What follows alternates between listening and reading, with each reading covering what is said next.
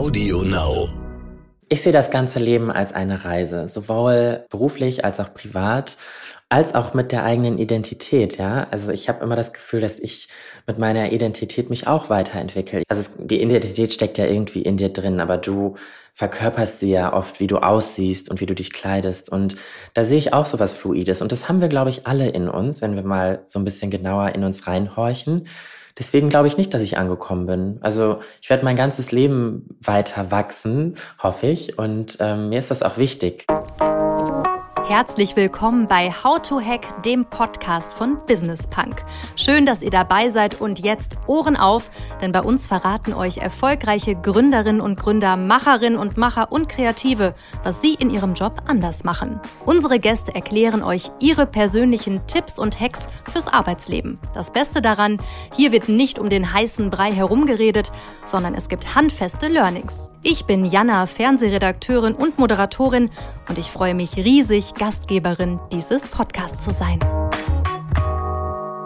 Schön, dass ihr wieder dabei seid bei einer neuen Folge von How to Hack. Ich bin Nicole und Redakteurin bei Business Punk.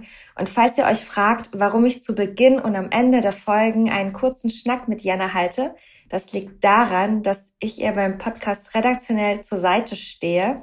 So, das wollte ich einfach nur noch mal kurz erklären. Hallo Jana. Hallo Nicole. Genau, Nicole ist nämlich meine rechte Hand hier bei dem Podcast. Ohne sie geht gar nichts. Gut, dass du es nochmal gesagt hast. Na, so ganz stimmt das nicht, aber danke. Sag mal, darf ich dich was fragen? Oh Gott, was kommt jetzt? Nichts Schlimmes, nichts Intimes, keine Sorge. Was fällt dir als erstes ein, wenn du an das Wort Wachstum denkst? Ähm, ich würde sagen Weiterentwicklung, Veränderung, hart arbeiten, aber auch mal hinfallen und wieder aufstehen, würde ich sagen. Ja, interessant. Das sind nämlich alles Dinge, die auch auf unsere heutige Gästin zutreffen. Du sprichst heute mit Leni und die meisten von euch da draußen kennen sie wahrscheinlich aus der Netflix-Serie Queer Eye Germany. Das ist die deutsche Adaption von Queer Eye, wie der Name schon vermuten lässt. Sie ist also eine der deutschen Fab Five und ist dort die Expertin für die Bereiche Work und Life. Jana, hast du eigentlich Queer Eye Germany gesehen? Ja klar, ich bin mega Fan, richtig gut.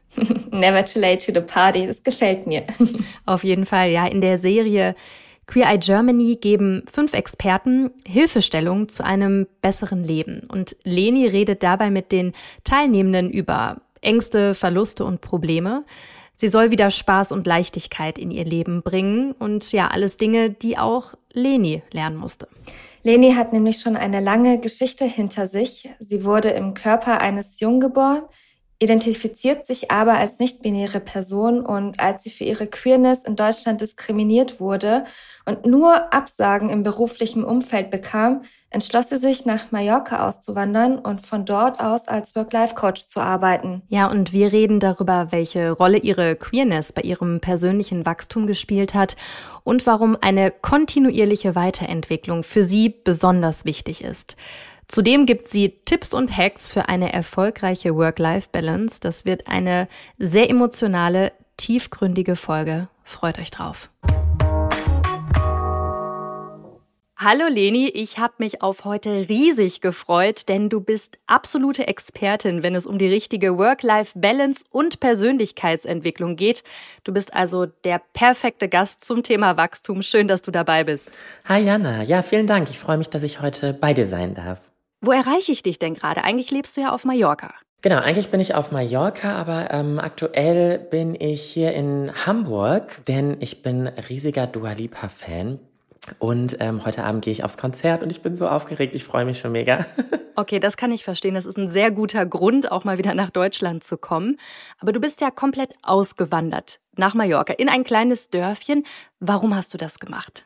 Ähm, ja, es ist tatsächlich eine etwas tragische Geschichte. Ich hatte ähm, ein ziemlich heftiges Burnout. Ich habe fast zehn Jahre in Berlin gelebt und ähm, ja, mich voll in die Arbeit gestürzt und ähm, ja, Karriere war immer so das einzige Ziel bei mir und dann hat das Burnout mich erwischt und für mich war der einzige Weg oder der einzige Ausweg daraus die Auswanderung nach ähm, Spanien. Also du brauchtest wirklich so einen richtig physischen Wechsel des Ortes und würdest du sagen, das war der richtige Weg? Auf jeden Fall. Also ich bereue keinen Schritt. Heute aus der jetzigen Sicht frage ich mich, ob ich es vielleicht auch ohne diesen krassen Schritt äh, geschafft hätte. Und ich denke ja, äh, mit der richtigen Hilfe. Aber zu dem Zeitpunkt, ja, war das die einzige Idee, die einzige Lösung. Und zudem muss man auch sagen, dass ich immer am Meer leben wollte. Ich habe auch hier und da schon ähm, mal in Tel Aviv, zum Beispiel in Israel gelebt. Das ähm, fand ich total schön. Und ähm, deswegen bin ich auch heute sehr, sehr glücklich auf Mallorca. Sind es deine persönlichen Erfahrungen, wie jetzt auch dein Burnout, die dir dabei helfen, auch authentisch zu sagen, okay, ich bin Expertin für die richtige Work-Life-Balance. Ich weiß, wie es auch falsch gehen kann. Deswegen sind das die Tipps, wie es richtig geht? Ja, auf jeden Fall. Ich ähm, spreche ja auch viel aus meiner eigenen Erfahrung und durch diese Erfahrung, die ich selber sammeln musste, möchte ich heute halt andere Menschen davor schützen, in ein Burnout zu geraten. Da reden wir später nochmal genauer drüber, was für Tipps und Tricks du da hast. Ähm, ich würde noch ein bisschen gerne in deine Vergangenheit gehen. Also du hattest in einem Interview gesagt, dass du das Gefühl hast, auch auf Mallorca, dass die Leute da entspannter mit deiner Queerness umgehen. In Deutschland fühle ich mich angeglotzt, hier passiert mir das nicht. Dadurch fühle ich mich viel freier, hast du gesagt. Ja. Warum ist das in Deutschland anders? Ich weiß auch nicht. Ich habe das Gefühl, das ist so ein bisschen diese deutsche Mentalität, dass man so gerne mit dem Finger auf andere zeigt. Und ich merke das alleine, wenn ich schon wieder hier bin und in der U-Bahn sitze. Die Leute gucken einfach gerne. Und das ist, ähm, das ist für eine queere Person wirklich, wirklich anstrengend, weil du musst dir vorstellen, ähm, du fühlst dich immer beobachtet, du hast nie mal einen Moment, wo du, ja, wo du einfach du selbst sein kannst. Und ich habe das Gefühl, in Spanien gilt so ein bisschen mehr das Motto Leben und Leben lassen. Deswegen fühle ich mich da so wohl und nicht so angeguckt. das kann ich verstehen. Was heißt in deinem Fall denn so sein, wie du sein möchtest? Du hast ja auch eine, ja, eine sehr krasse Geschichte hinter dir sozusagen, eine Entwicklung. Mhm. Ne? Wir sind ja beim Thema Wachstum und das hast du ja hinter dir. Ja, das stimmt. Ich habe meine Queerness auf jeden Fall entdeckt, würde ich sagen, in den letzten Jahren. Ich habe mich als Teenager damals als schwul geoutet und äh, dann bin ich nach Berlin gezogen, habe ähm, gemerkt, es passt irgendwie nicht zu mir, dieses Label. Ich finde Labels sowieso sehr, sehr schwierig, aber ähm, irgendwann habe ich den Begriff non-binär entdeckt und das passt auf jeden Fall viel besser zu mir. Das heißt, für die Menschen da draußen, die gerade zuhören und es noch nie gehört haben, das bezeichnet einfach eine Person, die sich weder als Mann noch als Frau identifiziert, sondern irgendwo dazwischen auf diesem Spektrum. Und wie war das damals in deiner Jugend und Kindheit, damit umzugehen? Ähm, es gibt auf jeden Fall viele ähm, Schnittstellen, die damals eigentlich schon darauf hingewiesen haben. Alleine total krass, meine Mutter hat mir mal erzählt, dass bei der Geburt der Arzt gesagt hat, da ist sie ja ihr Mädchen. Und ähm, das ist irgendwie total crazy. Da, hat's da ging es eigentlich schon los bei der Geburt. Und dann ähm, später im Kindesalter, als ich so, weiß ich nicht, elf, zwölf war, da ähm, haben andere Kinder schon so ja, das ging schon so in die Richtung Mobbing irgendwie. Aber die haben mich dann auch so gefragt, bist du ein Junge oder ein Mädchen? Und du befasst dich ja selber in dem Alter noch gar nicht so stark mit dir selbst. Und ich musste aber schon im frühen Kindesalter irgendwie damit umgehen und mich mit mir selber befassen. Und was hat das mit dir gemacht? Auch zum Thema persönliches Wachstum hat dich das stärker gemacht? Ja, würde ich auf jeden Fall sagen. Ich bin, glaube ich, heute eine sehr selbstreflektierte Person, weil ich eben, und ich glaube, da können viele andere queere Menschen mir zustimmen, wir müssen uns eben schon in jungen Jahren so sehr mit uns selbst auseinandersetzen, dass es uns eben stärker macht und selbstbewusster und ja, wie das, wie der Begriff schon sagt, bewusster mit uns selbst einfach. Das ist deine persönliche Entwicklung. Du hast ja auch eine berufliche Entwicklung hinter dir. Ich habe mal ein bisschen geguckt. Du hast vor zehn Jahren dein Studium mit Schwerpunkt Mode und Kommunikation abgeschlossen. Und voller Elan hast du dich dann auf die Suche nach deinem ersten Job gemacht und dein Ziel war eine Sales-Stelle bei einem großen Modeunternehmen, habe ich gelesen. Das hat nicht geklappt. Du hast nur Absagen bekommen. Das war so ein bisschen der Startschuss. Woran lag das, dass du nur Absagen bekommen hast damals? War auf jeden Fall ein ziemlich beschissener Startschuss, wie du dir vorstellen kannst. Das kann ich mir vorstellen. Mhm. Ja, also ich hatte das Studium gerade fertig, gerade in der Tasche, war voll ready für die Arbeitswelt so. Und ähm, Ich kann mit ziemlicher großer Sicherheit sagen, dass das Diskriminierung einfach war. Aufgrund meiner Identität. Das war, wie gesagt, eine Salesstelle im Verkauf. Das heißt, ich hätte mit meinem Ge Gesicht äh, in diesem Laden gestanden und ähm, ich habe mich bei wirklich vielen Stellen beworben und ich habe hab halt eben auch den Background mit einem abgeschlossenen Studium gehabt. Und das ähm, Schlimme daran ist einfach, dass diese Diskriminierung in der Arbeitswelt so unsichtbar ist, dass ähm, sie nicht an die Oberfläche gelangt und ich auch keinen direkten Beweis habe, außer eben ein Gespräch war total übergriffig, ja. Also da hat die HR-Person mich nach meiner Sexualität gefragt und meiner Identität und ich finde, das, das gehört gar nicht so sehr da hinein. Und ich würde mir auch wirklich wünschen für die Zukunft, dass wir auf unsere Skills schauen, auf das, was wir können, auf unsere Persönlichkeit und dass unsere geschlechtliche Identität keine Rolle mehr spielt im Job. Was glaubst du, wie lange wird das noch dauern, bis das keine Rolle mehr spielt? Oh Gott, ähm, ich meine, ich würde sagen, in, das ist ja jetzt schon viele Jahre her, ne, wo mir das passiert ist. Und ich glaube, dass wir auf jeden Fall schon viel weiter sind. Ich werde ja auch ähm, jetzt zu Panel Talks eingeladen, wo es genau um dieses Thema geht, wo auch Personen aus dem HR äh, eingeladen sind, um mit mir zu sprechen und zu diskutieren. Und ich finde das so eine coole Entwicklung. Deswegen, ja, ich bin voller Hoffnung und Zuversicht, dass wir in den nächsten fünf Jahren ähm, das noch besser in den Griff bekommen. Das würde ich mir sehr wünschen. Also das ganze Thema Diversity in der Arbeitswelt ist auf dem richtigen Weg. Hättest du dir gewünscht, dass es ein bisschen früher kommt, aber es ist auf dem richtigen Weg. So habe ich das verstanden. Ja, auf jeden Fall. Also ich weiß noch, in, wo ich gestartet habe in die Arbeitswelt, da gab es diesen Begriff Diversity Management noch überhaupt nicht. Und ich habe jetzt Freundinnen, die wirklich in dem Bereich arbeiten, ja, als Diversity Manager oder Diversity Managerin. Allein, dass du eine Person hast in einem Unternehmen, die nur dafür zuständig ist, dass, ja, dass die Menschen eben gleichberechtigt behandelt werden, finde ich schon so eine super Entwicklung. Und natürlich gibt's noch ähm, ja, viel aufzuholen und es gibt viele Unternehmen, die das noch nicht machen und die da auch noch kein Need drin sehen. Aber ich hoffe, dass sie verstehen, dass das für alle Beteiligten ein Win ist. Das auf jeden Fall. Das sieht man ja wirklich in vielen Unternehmen, dass sie sich intensivst damit beschäftigen. Meine Vorgängerin in diesem Podcast, die Tirjan Unaran, die ist ja auch genau für das Thema unterwegs, dass das Thema Diversity in Unternehmen immer wichtiger wird. Und das ist auch genau richtig so. Zurück zu dir. Du hast dann nach dieser Erfahrung, nach diesen ganzen Absagen in den Vorstellungsgesprächen irgendwann gesagt, okay, fuck it. Ich mach was eigenes. Was hat diese Erfahrung dann mit dir gemacht, persönlich? Zu sagen, okay, das war's jetzt, ich mache mein eigenes Ding. Ja, das war so ähm, die einzige Möglichkeit, die ich gesehen habe. Ich hatte mein abgeschlossenes Studium und ähm, habe gemerkt, okay, irgendwie kriege ich keinen Job. Ich hatte auch immer diesen Wunsch, trotzdem natürlich frei zu sein. Ich habe mir immer vorgestellt, ich möchte gerne reisen, ich möchte trotzdem die Welt sehen. Und diese zwei Ideen oder beziehungsweise diese zwei Momente, einmal die Diskriminierung auf der einen Seite, auf der anderen Seite dann auch der Wunsch der Freiheit, hat mich dann dazu getrieben, mich selbstständig zu machen. Und das war für mich persönlich, glaube ich, die beste Entscheidung, weil ähm, ich jetzt mein Leben so gestalten kann, wie ich das möchte. Trotzdem finde ich es natürlich auch ein bisschen traurig, dass es aus der Situation heraus entstanden ist.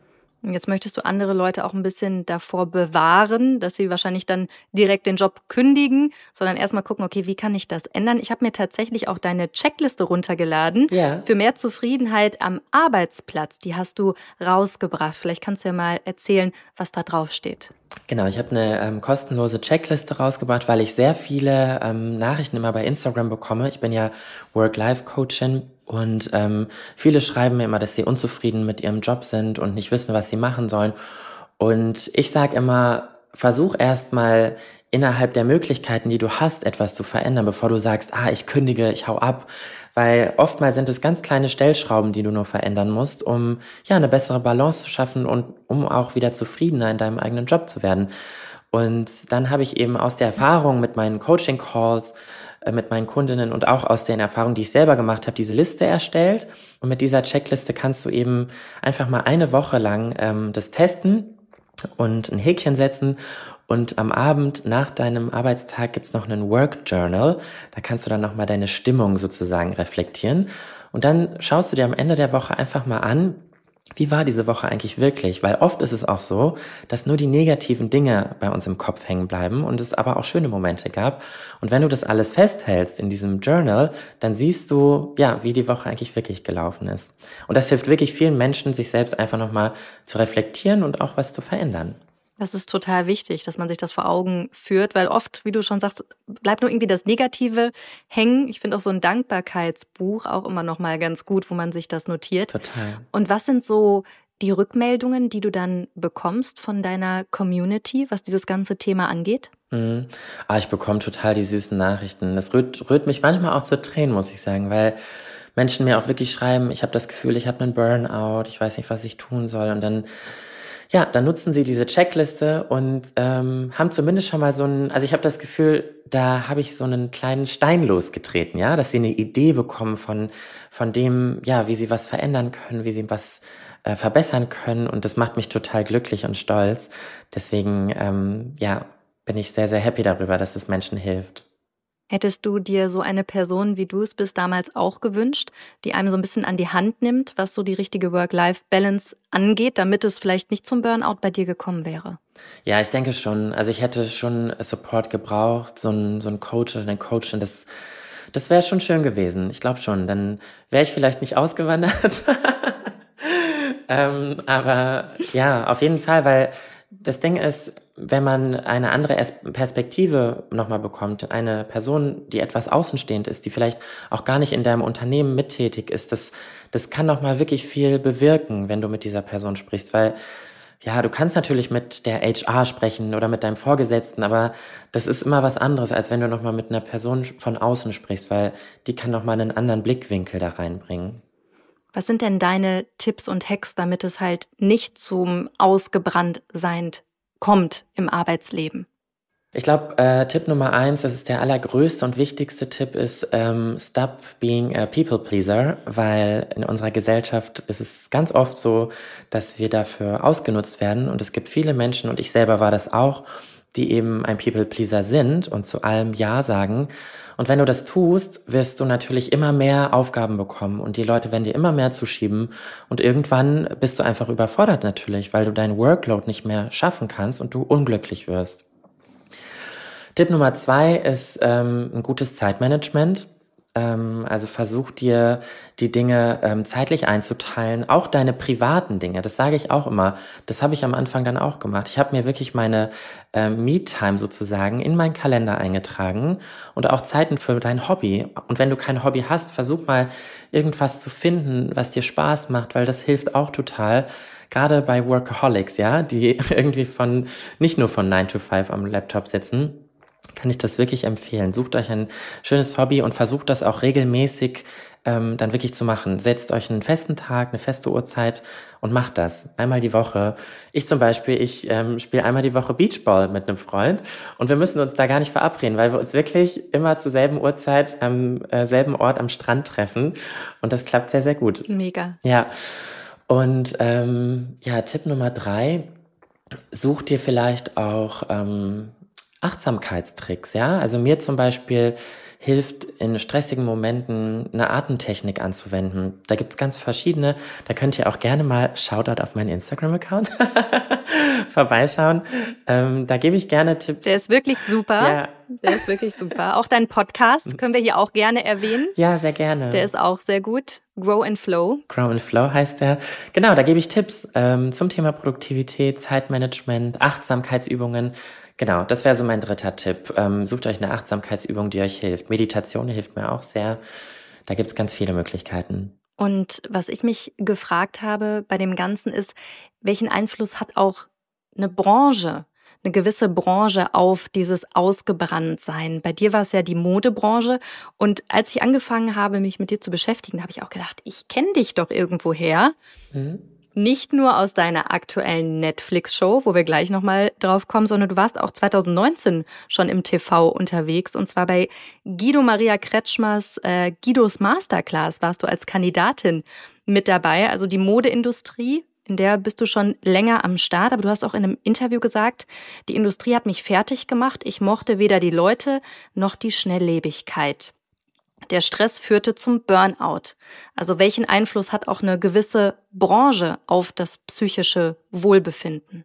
Ja, guter Punkt. Ich glaube, das ist auch sehr branchenabhängig. Bei mir war es tatsächlich die Modeindustrie. Ich ähm, habe mich unwohl gefühlt mit den Menschen, viele toxische Beziehungen irgendwie hatte ich das Gefühl. Und ähm, wie du auch schon erwähnt hast, diese Schnelllebigkeit der Mode, es hat mir einfach keinen Spaß gemacht, weil ich das Gefühl hatte, die Kreativität geht total verloren und das, wofür ich eigentlich Modedesign studiert hatte, ist total verloren gegangen. Es ging nicht mehr um Kreativität. Es ging einfach nur darum, schnell ähm, Trends zu produzieren oder auch zu kopieren. Und das fand ich irgendwie, ja, da ist mir so diese Essenz verloren gegangen, weshalb ich ähm, eigentlich in die Industrie eingestiegen bin.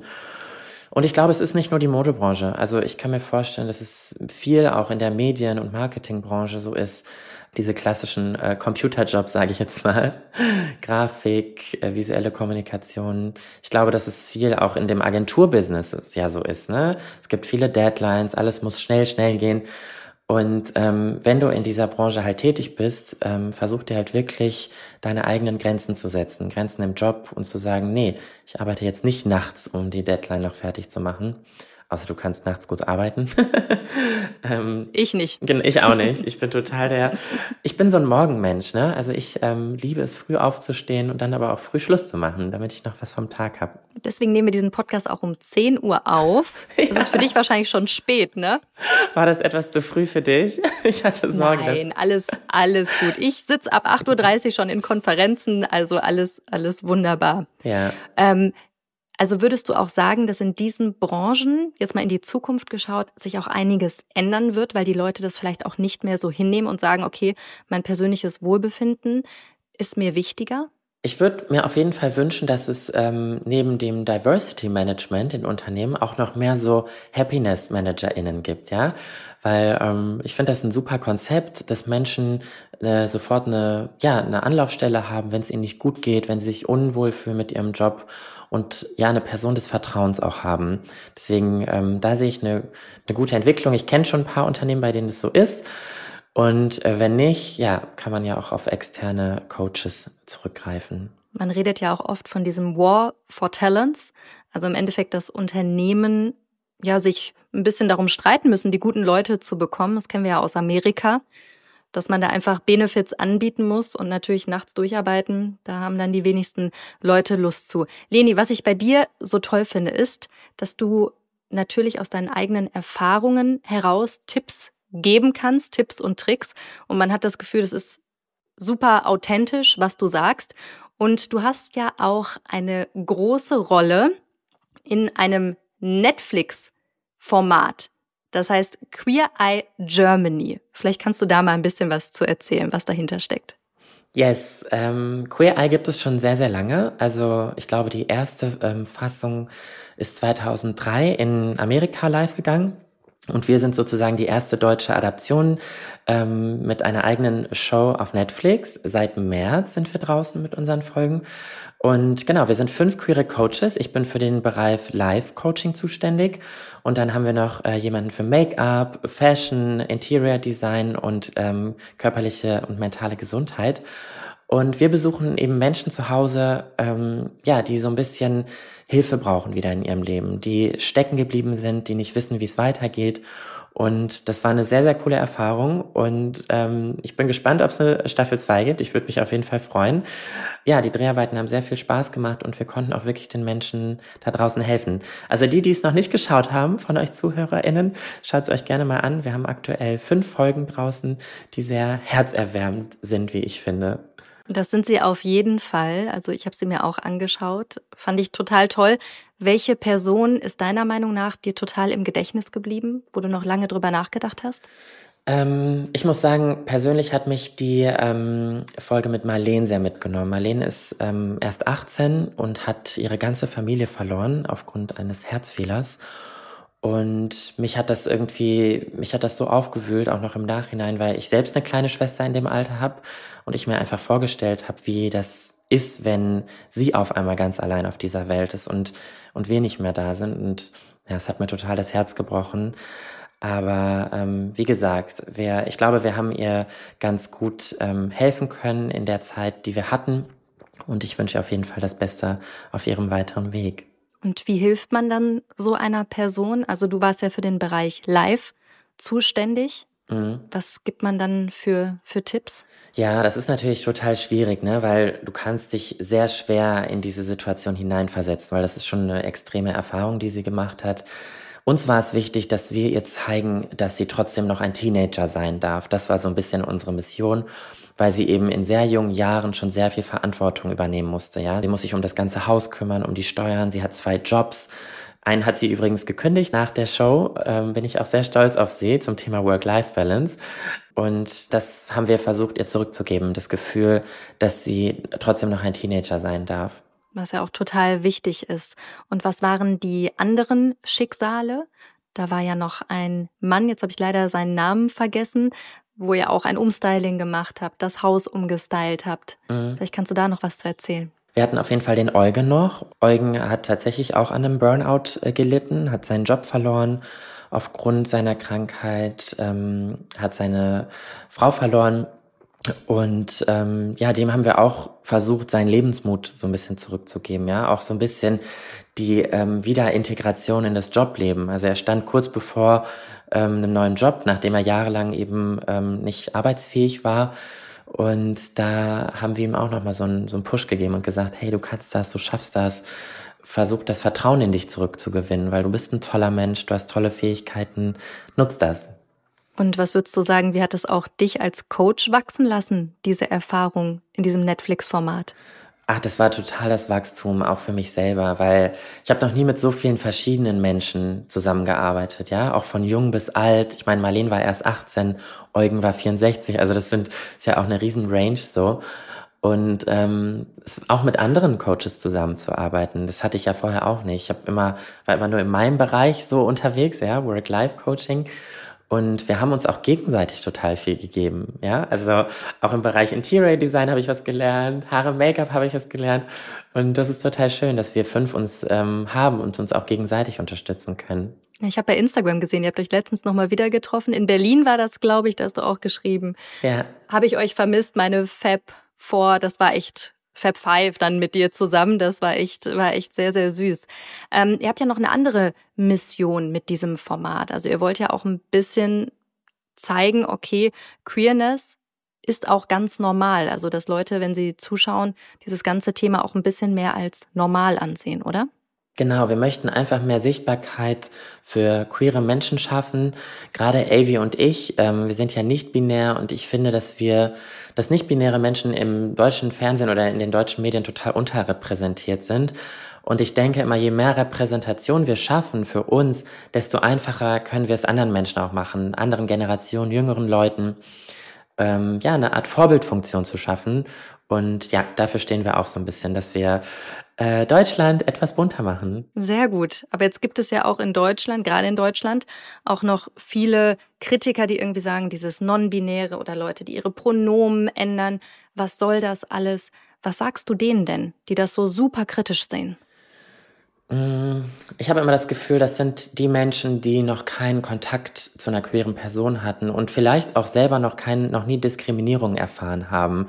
Und das finde ich immer ein bisschen kritisch, weil ich mir denke, versuch doch mal einen Perspektivwechsel. Wir haben schon so viel durchmachen müssen und es hilft uns einfach, wenn wir alle unsere Pronomen in unsere, weiß ich nicht, Instagram-Bio schreiben oder in unsere E-Mail-Signatur, weil es einfach unangenehme Situationen auslöscht, ja, weil wir dann wissen, wie wir uns ansprechen sollen und da verstehe ich immer nicht, was das Problem ist, weil es nimmt ja niemandem etwas weg. Ich habe immer das Gefühl, die Leute haben so Angst, dass ihnen was weggenommen wird, aber ich glaube, sie haben einfach Angst vor Veränderung und es ist auch so ein bisschen, ähm, da werde ich jetzt leicht politisch, es ist so ein bisschen das Patriarchat, was auch gebrochen wird. Und da haben natürlich einige Leute ein bisschen Angst vor, aber ja, wie ich, wie ich gerade schon gesagt habe, wir nehmen niemandem was weg, es kommt nur etwas Wundervolles da, dazu. Wir sind eben eine diverse Gesellschaft und das sollen diese Menschen da draußen endlich verstehen. Wir gehören dazu und wir werden auch nicht gehen. Das definitiv nicht und das ist auch richtig so.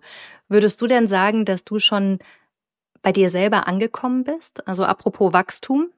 Ähm, ich sehe das ganze Leben als eine Reise, sowohl beruflich als auch privat, als auch mit der eigenen Identität. Ja, also ich habe immer das Gefühl, dass ich mit meiner Identität mich auch weiterentwickle. Ich sehe das immer also die Identität steckt ja irgendwie in dir drin, aber du verkörperst sie ja oft, wie du aussiehst und wie du dich kleidest. Und da sehe ich auch so was Fluides. Und das haben wir, glaube ich, alle in uns, wenn wir mal so ein bisschen genauer in uns reinhorchen. Deswegen glaube ich nicht, dass ich angekommen bin. Also ich werde mein ganzes Leben weiter wachsen, hoffe ich. Und ähm, mir ist das auch wichtig. Ich möchte immer weiter lernen und neue Dinge erfahren und lernen. Deswegen reise ich auch so gerne, weil ich finde, durch Reisen entdeckt man so viele andere Dinge, andere Kulturen, andere Habits auch von Menschen, auch in der Arbeitswelt. Und ähm, ja, ich glaube, Wachstum sollte niemals ähm, zu Ende sein, aber eben auf einem gesunden Level. Wir sollten uns auch nicht unter Druck setzen und sagen, ah, ich muss jetzt hier das und das noch schaffen, diesen Skill, dieses Zertifikat. Versuch einfach so einen Flow für dich zu finden, um ja einfach weiter zu wachsen. Gesundes Wachstum, das mhm. finde ich sehr schön, das hört sich sehr gut an. Was sind denn jetzt nochmal zusammengefasst deine Tipps und Hacks für eine gesunde Work-Life-Balance, sowohl für Arbeitnehmer als auch für Arbeitgeber? Mhm. Ja, zusammengefasst nochmal ähm, für ArbeitnehmerInnen, ähm, stop being a people pleaser, versuch ein gutes Zeitmanagement zu machen und priorisiere auch deine To-Dos. Schau wirklich, was ist am wichtigsten, mach das zuerst, auch wenn, du's, wenn du keinen Bock drauf hast. Und ähm, es gibt die Dinge, die vielleicht gar nicht wichtig sind, ja. Also da so ein Gefühl zu, für zu bekommen.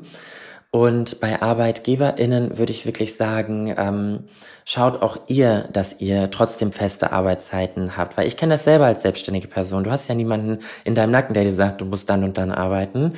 Und oft sehe ich das bei Führungspersonen, dass sie auch sehr, sehr lange arbeiten, sehr viele Stunden am Tag, um eben, ja, das alles zu organisieren, was sie zu tun haben. Also setzt euch bitte auch, ähm, ja, feste Arbeitszeiten, wenn ihr das nicht so gut hinbekommt. Und es muss gar nicht 9 to 5 sein. Ihr könnt auch, wenn ihr das Gefühl habt, ihr fangt gerne früher an oder ihr arbeitet gerne abends, dann macht das. Aber setzt euch bitte auch freie Zeiten und macht auch etwas in eurer Freizeit, weil das sagt ja auch der Begriff Work-Life. Wir haben auch ein Leben. Arbeit ist nicht ähm, das Leben. Deswegen ähm, sucht euch auch schöne Dinge, die ihr in eurer Freizeit machen könnt. Ich habe auf Mallorca auch das Gefühl, dass ich viel mehr live irgendwie jetzt in meinem Leben habe.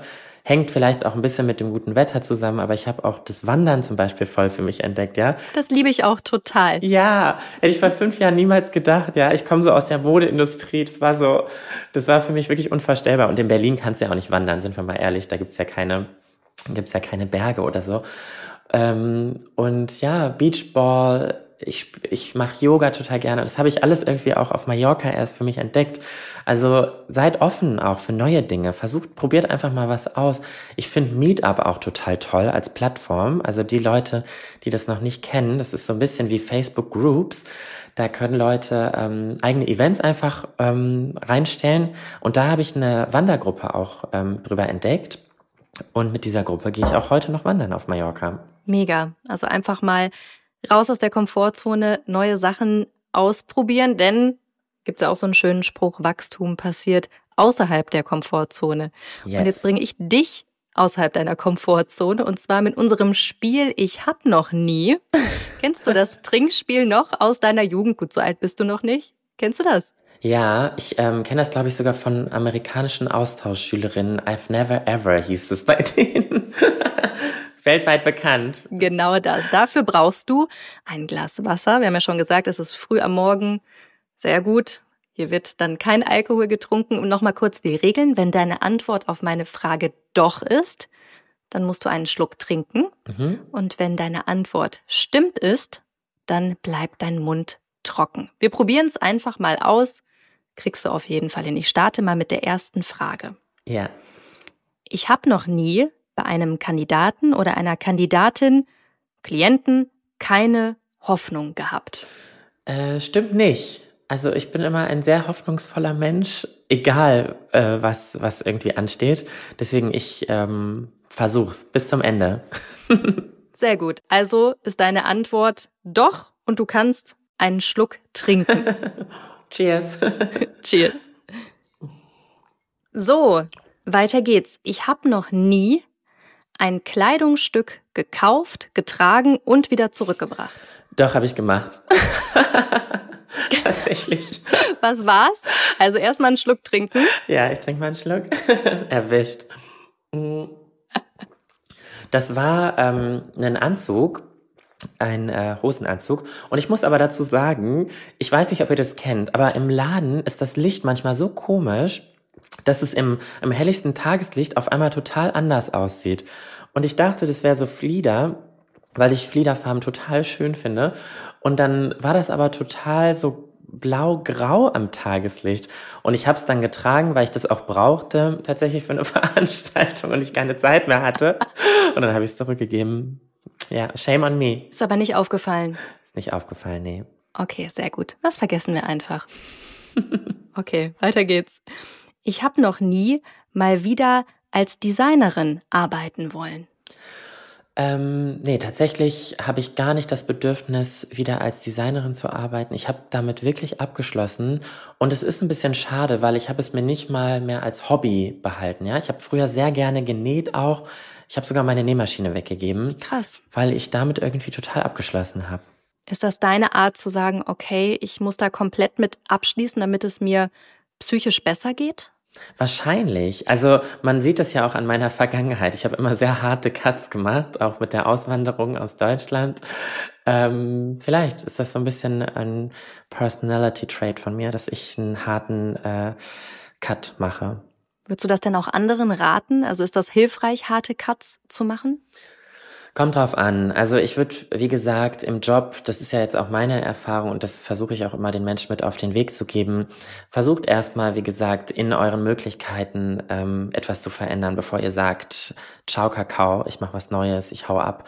Weil es ist auch mit viel Arbeit verbunden und das kann man auch nicht immer wieder machen, weil oftmals sind es Dinge, die einen an einem Job nicht gefallen, das hat was mit einem selbst auch zu tun und daran muss man arbeiten das hat manchmal gar nicht so viel mit dem Job an sich zu tun, weil dasselbe kann dir dann in dem neuen Job auch wieder passieren. Deswegen macht es viel mehr Sinn, viel tiefer in sich hineinzuschauen und zu schauen, was kann ich eigentlich verändern, um auch, ja, äh, zu wachsen. Wo wir wieder beim Thema sind. Sehr, sehr gut hast du ja. das wieder aufgegriffen. Okay, weiter geht's. Ich habe noch nie so etwas richtig ekliges gegessen. Oh doch, ich habe schon so vieles Ekliges gegessen. Ich will jetzt niemanden schäden, ne? aber ich war mal in äh, München und habe. Ähm, ich bin gespannt. ja, und habe Sülze bestellt. Und ich wusste damals nicht, was Sülze ist. Das klang für mich total lecker. Das klang für mich wie so eine Pilzpfanne irgendwie. Und dann war das aber so was durchsichtiges, Gelatine, glibbriges mit äh, so Stückchen drin und ich fand das leider, es tut mir wirklich leid an die Menschen, die das mögen, aber ich fand das so ekelig. Ähm, das werde ich nie wieder essen. I'm sorry. Okay, ich kann es total verstehen. Bist du auch Vegetarier? Äh, ja, ich versuche tatsächlich vegan äh, zu leben. Schaffe ich noch nicht ganz. Da äh, hilft Aljoscha mir sehr bei, einer von den Fab Five von Queer Eye Germany. Äh, der ist nämlich Veganer und auch sehr aktivistisch unterwegs. Der hat mich auch sehr inspiriert, was so vegane Lebensweisen angeht. Sehr gut. Ja, Sülze, also ich bin auch Vegetarier. Mhm. Sülze wäre für mich auch echt Endstufe. Du musst einen Schluck trinken. Stimmt. Du hast schon mal was richtig ekliges gegessen. Also Sülze, boah, würde bei mir glaube ich auch ganz oben auf der Liste stehen. Die spüren wir mal jetzt runter mit einem Schluck Wasser. Ja. da brauchst du aber einen großen. Okay, ja. letzte Ich habe noch nie Frage. Ich habe noch nie mal vor der Polizei fliehen müssen. Jetzt muss ich mal überlegen. Doch, ich glaube, ich bin schon mal vor der Polizei geflohen. Wow, ich bin so criminal. Und zwar Nein. war das in, also ich wusste nicht, ob die hinter mir her sind, ne? Das weiß man ja immer, das weiß man ja immer nicht so genau. Aber ich bin Fahrrad gefahren und ich hatte kein Licht an. Und ähm, in Berlin sind die manchmal ganz schön forsch, was das angeht. Und dann bin ich, habe ich gesehen, da kommt ein Polizeiauto, dann bin ich ein bisschen schneller gefahren. Ich weiß jetzt nicht, ob das als Flucht gilt oder als Präventionsmaßnahme. Also ich würde sagen letzteres, aber okay, so criminal, wie ich jetzt gedacht habe, wie die Story ist, ist sie nicht. Also ich glaube, dafür musst du nicht ins Gefängnis. Aber ich finde, finde ich sehr, sehr gut. Und ich bin ganz ehrlich, habe ich vielleicht auch schon mal gemacht. Oder? Wenn das Licht mal nicht funktioniert hat, ja. Ja, passiert, passiert. Passiert. Ist aber auch wichtig, dass man Licht am Fahrrad hat. Genau. Ne? Leni, und damit sind wir schon am Ende angekommen. Ich hätte, glaube ich, noch stundenlang mit dir weiter quatschen können. Aber jetzt meine Frage, wann geht's für dich zurück nach Mallorca wieder? Genau, ich ähm, bleibe jetzt noch einen Tag in Hamburg. Dann geht's für mich nach Istanbul zum Thema Reisen. Ich wollte immer mal nach Istanbul, so ein bisschen die Stadt erkunden, die Kultur.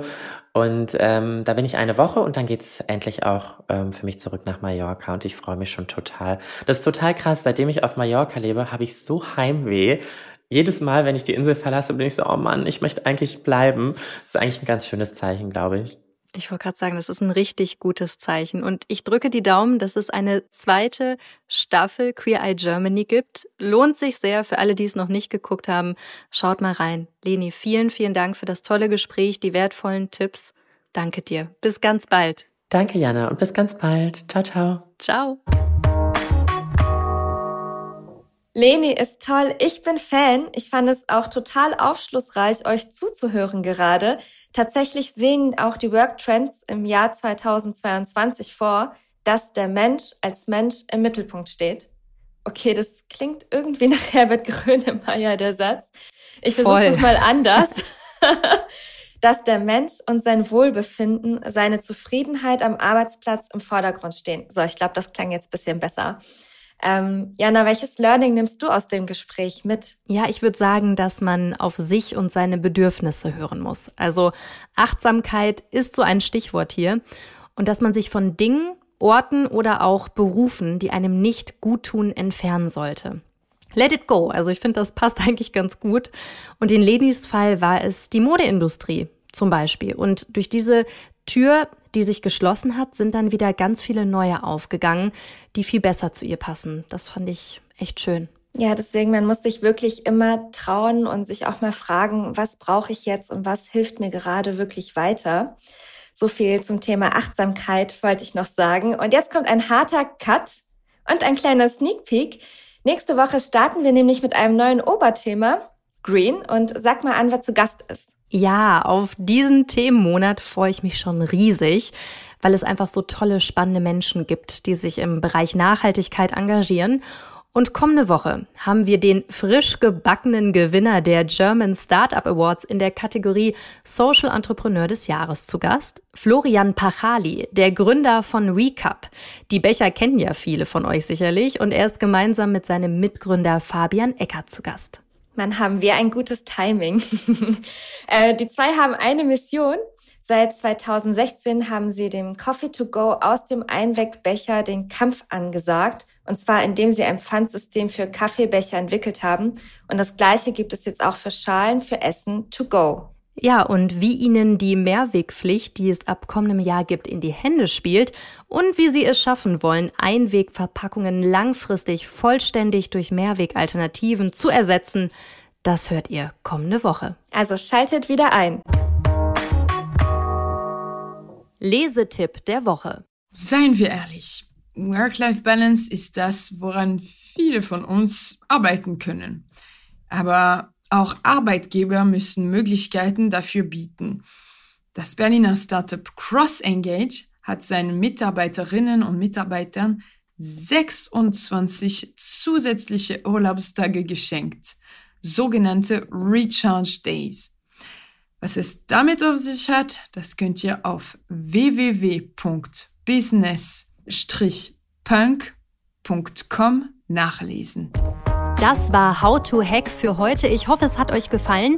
Immer donnerstags gibt es eine neue Folge. Abonniert uns gerne fleißig auf Audio Now oder wo auch immer ihr Podcasts hört. Und über eine 5-Sterne-Bewertung würden wir uns natürlich auch freuen. Audio Now.